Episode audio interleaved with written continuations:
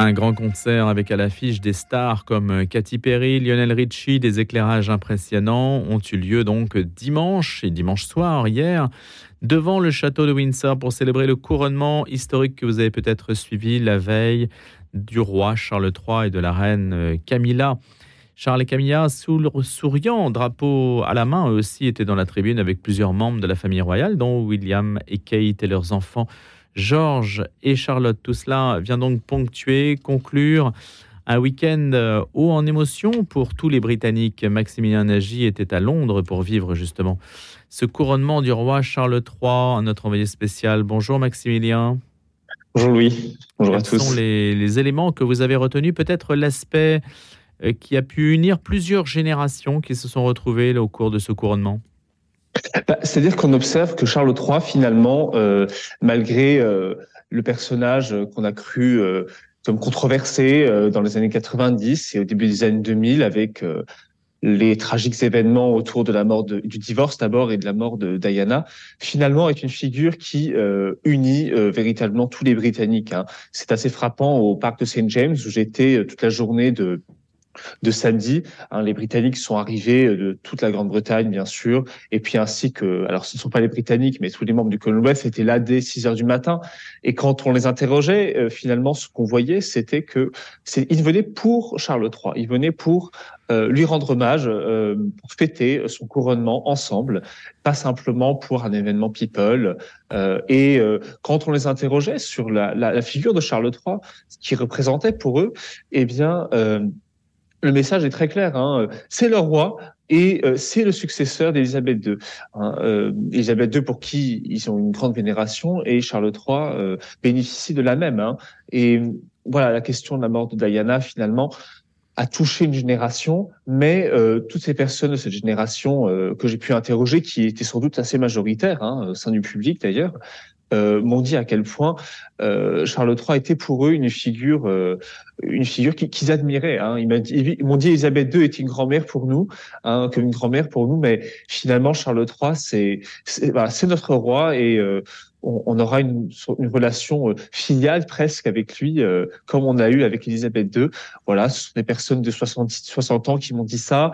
Et puis. et les jeunes justement, qu'est-ce qu'ils vous disent, Maximilien, puisque les jeunes semblaient un petit peu plus indifférents, un petit peu plus lointains par rapport à cet événement. Oui, alors c'est ce qu'on peut voir de, du côté euh, de ce côté-ci de la Manche, pour en dire, de, la France. Euh, en Grande-Bretagne, hein, euh, on observe que voilà beaucoup de jeunes étaient présents hein, pour ce couronnement, des jeunes de 20 ans, plus jeunes et plus âgés, certains avec leur famille, beaucoup avec leur famille même. Euh, et puis d'autres qui venaient euh, euh, se réjouir entre amis. Hein, on, a, moi, j'ai plutôt observé avec les nombreuses interviews que j'ai pu faire pendant la journée de samedi, une grande, une grande, un grand soutien aussi à leur roi, hein, un sens de l'histoire finalement. Hein, ils m'ont tous avoué que finalement, nous vivons ensemble un événement historique, un événement qui perpétue une tradition multiséculaire. Alors, on parle de tradition en France, euh, surtout euh, quand c'est lié à la monarchie, c'est toujours un, thème très sensible euh, parce que c'est lié à, une histoire tout à fait différente. On a coupé, ou disons, les liens avec la monarchie et la République ont été très très très tendus.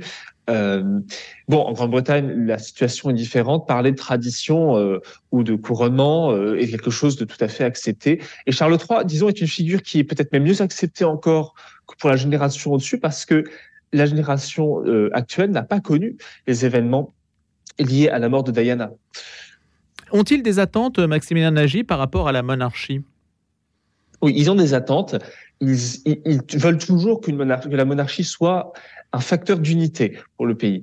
Et c'est un point très important que Elisabeth II avait bien compris et que Charles III comprend, paraît comprendre tout à fait, très, tout à fait bien aujourd'hui également. Hein. Euh, la monarchie doit être ce facteur d'unité. Le couronnement a été une manifestation de cette volonté de démontrer euh, le facteur unificateur de la, de, la, de la monarchie pour tous les Anglais grâce notamment à l'aspect très multiconfessionnel de la de la monarchie, de la du couronnement, de la cérémonie du couronnement qu'avait voulu Charles III, hein, qui s'est dit défenseur des fois et non plus de la seule foi protestante durant son couronnement. C'est un rajout qu'il a voulu. Donc oui, les gens ont bien une attente bien une attente de la monarchie aujourd'hui, hein, malgré peut-être euh, ce qu'on voilà, on pourrait penser qu'il faudrait un régime plus efficace, un régime euh, qui serait peut-être plus représentatif, qu'ils ont d'ailleurs euh, grâce à l'élection du Premier ministre et du Parlement. Voilà, on a une jeunesse qui derrière derrière son, son roi et sa reine consort, ne l'oublions pas, hein, Camilla, qui est très appréciée également des Anglais. Merci d'avoir été avec nous ce matin, Maximilien Nagy en direct de Londres après les festivités liées au couronnement du roi Charles et de la reine Camilla. Et à présent, c'est le bloc-notes média avec le Marie Picard. Bonjour le Marie. Bonjour lui, bonjour à tous. Un petit séisme dans le monde de la technologie. Geoffrey Hinton, l'un des pionniers de l'intelligence artificielle, a quitté Google. Oui, c'est une information du New York Times. Geoffrey Hinton, qu'on appelle même Dr Hinton, qui a fait cette annonce alors que depuis quelques mois, vous savez, on ne parle que de ChatGPT, ChatGPT 4, Bard et autres services. Et en fait, les raisons de sa démission, c'est que les futures versions de cette technologie, dit-il, pourraient être un risque pour l'humanité. Et même, il regrette une partie de l'œuvre de toute sa vie, parce que cette œuvre-là, c'est quasiment aussi important que la naissance du web par un autre anglais en 1992. Et pourquoi un risque pour l'humanité? Alors en fait, il faut savoir que Geoffrey Hinton, en 2019, a repris avec un France, a gagné pardon, avec un Français le prix Turing, qui récompense son travail sur l'intelligence artificielle. Mais en fait, ce qui l'inquiète, c'est pas de faire un poème ou d'écrire une dissertation avec ChatGPT, non. C'est ça, c'est un peu la partie rigolote du service qu'on a peut-être essayé. Mais en fait, il y a une autre partie qui se développe, c'est la désinformation massive avec ce qu'on appelle les deepfakes, c'est ces vidéos qui reprennent l'apparence physique presque d'un homme politique ou d'un artiste ou d'un sportif. Et pourquoi pas demain des robots tueurs, des armes de destruction massive qui seraient en fait auto, euh, qui soient autonomes finalement et ça, il dit que ça pourrait être très dangereux si elles arrivaient dans les mains de puissances conquérantes, suivez mon regard, la Russie par exemple. À propos d'images euh, fake, on a vu le pape avec une doudoune, par exemple, hein, qu'il ne portait pas. C'est ça, alors là, encore une fois, ça fait sourire. Mais ce n'était pas un photomontage, hein, c'était une doudoune créée par euh, l'intelligence artificielle. Exactement, et c'est important parce que là, ça peut faire sourire, mais si c'est un discours qui n'a rien à voir, là, ça devient beaucoup plus alarmant et inquiétant. C'est une voix qui crie dans le désert, Geoffrey Hinton Non, il n'est pas le seul. Ses critiques rejoignent celles d'autres spécialistes de l'intelligence artificielle. Au début du mois d'avril, d'ailleurs, une lettre ouverte signée par des milliers d'experts demandait un moratoire de six mois sur les recherches en cours afin finalement d'élaborer des régulations sur ces logiciels jugés donc dangereux pour l'humanité. Et parmi les signataires, le plus célèbre d'entre eux, Elon Musk, PDG de Tesla et cofondateur de Open euh, AI, euh, qui a fait euh, naître ChatGPT, mais pas Geoffrey Hinton. Alors, s'il a quitté Google, contrairement à ce que dit l'article du New York Times, ce n'est pas pour critiquer Google, mais dit-il pour pouvoir parler des dangers de l'intelligence artificielle sans tenir compte de l'impact que cela aurait sur Google. Ces craintes euh, relèvent de la science-fiction?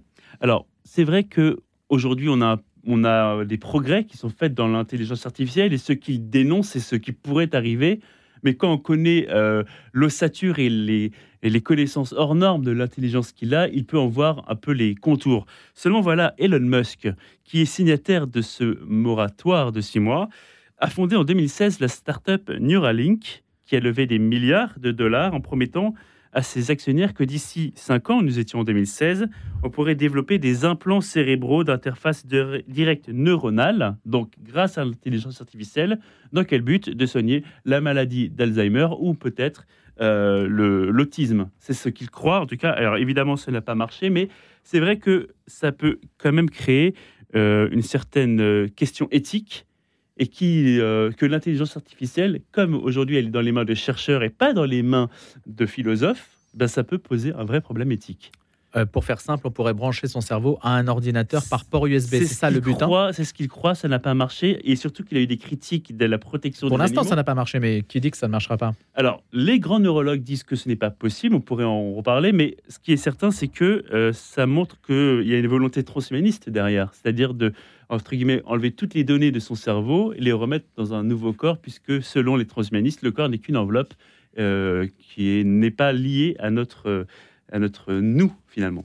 Mais il n'a pas renoncé, puisque Neuralink existe toujours. Ça existe toujours, mais il a eu des gros problèmes, notamment sur les animaux, puisque pour l'instant, les tests se font sur des rats, et du coup, comme il y a eu beaucoup de maltraitance animale, les, les militants euh, animalistes, les militants, comment dire, spécistes, euh, ou antispécistes plutôt, se sont euh, mobilisés contre cette recherche. Donc on voit que finalement, c'est pas si simple que ça.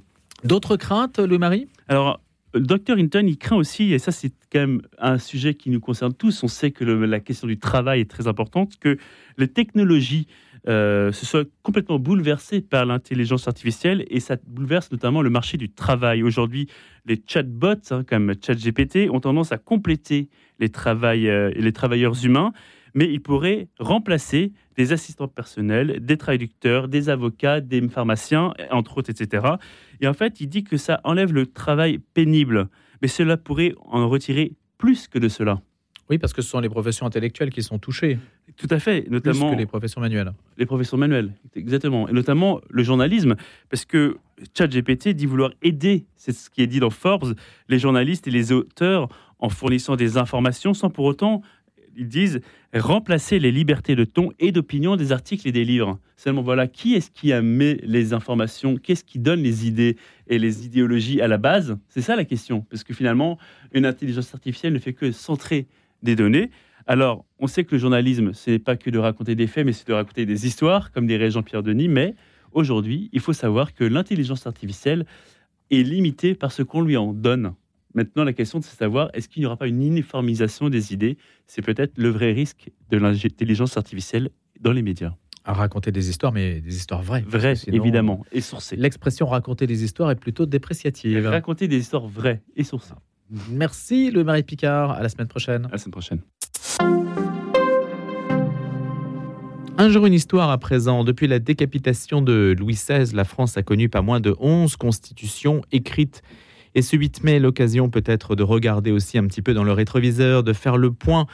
Passant du temps des révolutions au temps des restaurations, la France euh, est lancée dans une quête éperdue de soi-même et n'a pas cessé, en dépit de la Ve République, fondée pour réconcilier la France monarchique et républicaine, de s'interroger sur ce qu'elle était et de trouver et d'essayer de trouver le, le meilleur système. Aujourd'hui, quand les hommes flottent dans leurs institutions, la question euh, se repose donc avec acuité, alors que les Anglais en mettre plein la vue au monde entier avec le couronnement de Charles III.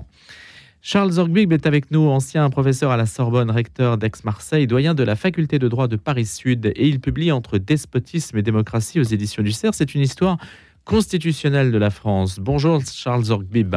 Bonjour, bonjour Louis Comment se fait-il que nous ayons enchaîné autant de constitutions? Vous dites-vous entre 11 et 20 constitutions, ça fait beaucoup quand même. Hein oui, c'est un, la France est un musée des constitutions, un musée des formes constitutionnelles que le monde entier peut nous envier.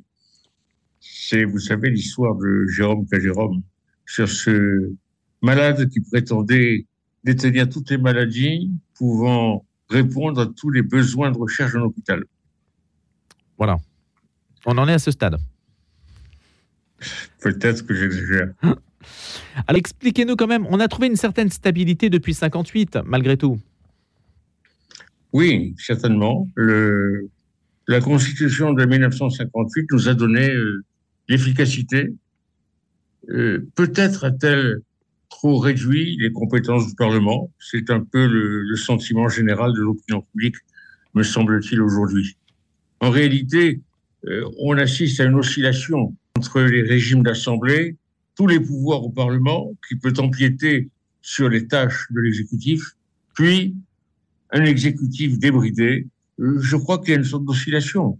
Euh, c'est le cas quand nous passons du régime de la Convention au directoire, puis au Premier Empire.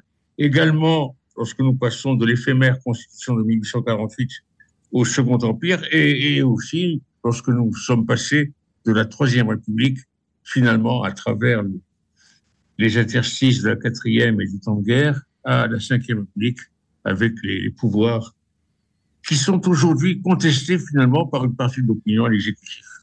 Alors, Charles Oldbib, il, euh, il est bon de constater donc cette versatilité. Il faut aussi l'expliquer. Pourquoi cela se passe-t-il en France? Pourquoi cette oscillation permanente?